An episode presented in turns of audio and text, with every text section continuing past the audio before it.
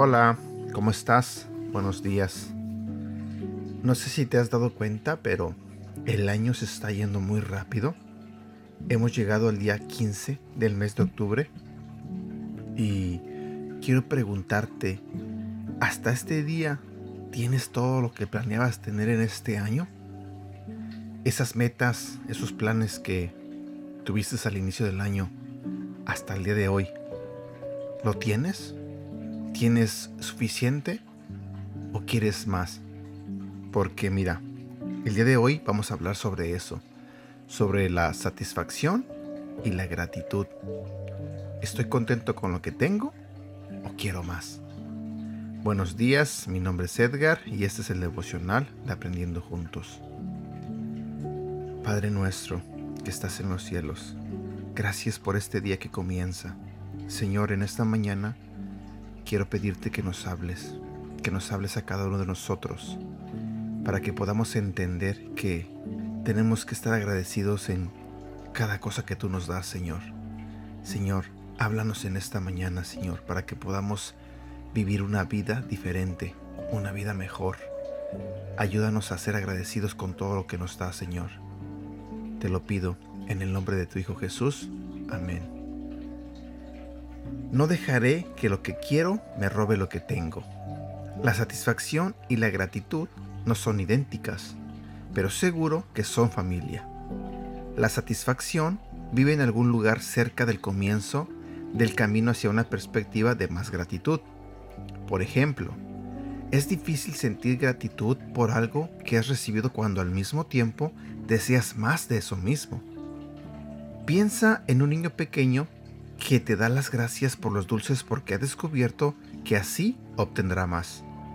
¿Está contento de tener los dulces? Sí, pero ¿está contento con lo que ya ha recibido? Probablemente no.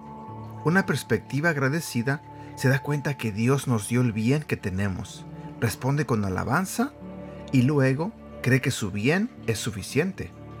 Sin embargo, a menudo nos acercamos a Dios con un gracias, pero por favor quiero más.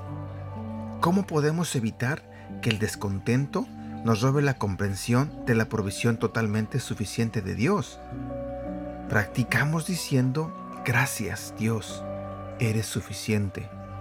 Cuando lo hagamos, descubriremos que la gratitud convierte lo que tenemos en suficiente. Intenta esto. Mira a tu alrededor y comienza a agradecer a Dios por las cosas que ves. Empieza hoy mismo una lista mental de las cosas que Él ha hecho por ti. Compártelos en un debate o públicalos en tus redes sociales el día de hoy.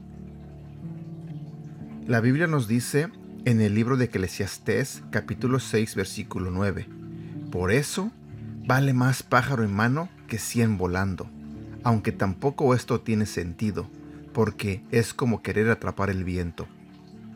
Versículo para recordar. Filipenses capítulo 4 versículo 11 al 13. No lo digo porque esté necesitado, pues he aprendido a estar satisfecho con lo que tengo.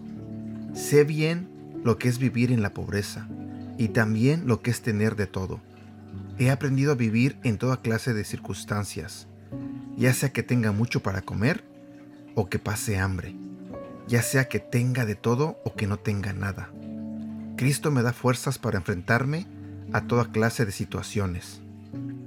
Y bueno, hemos llegado a la parte final de este devocional. Espero que Dios te haya hablado en esta mañana. Espero que hayamos aprendido algo. Como siempre te pido, ayúdame a compartir este audio. Ayúdame a compartirlo con tus amigos y con tus seres queridos. Deseo de todo corazón que tengas un bonito día y que Dios te bendiga. Cuídate.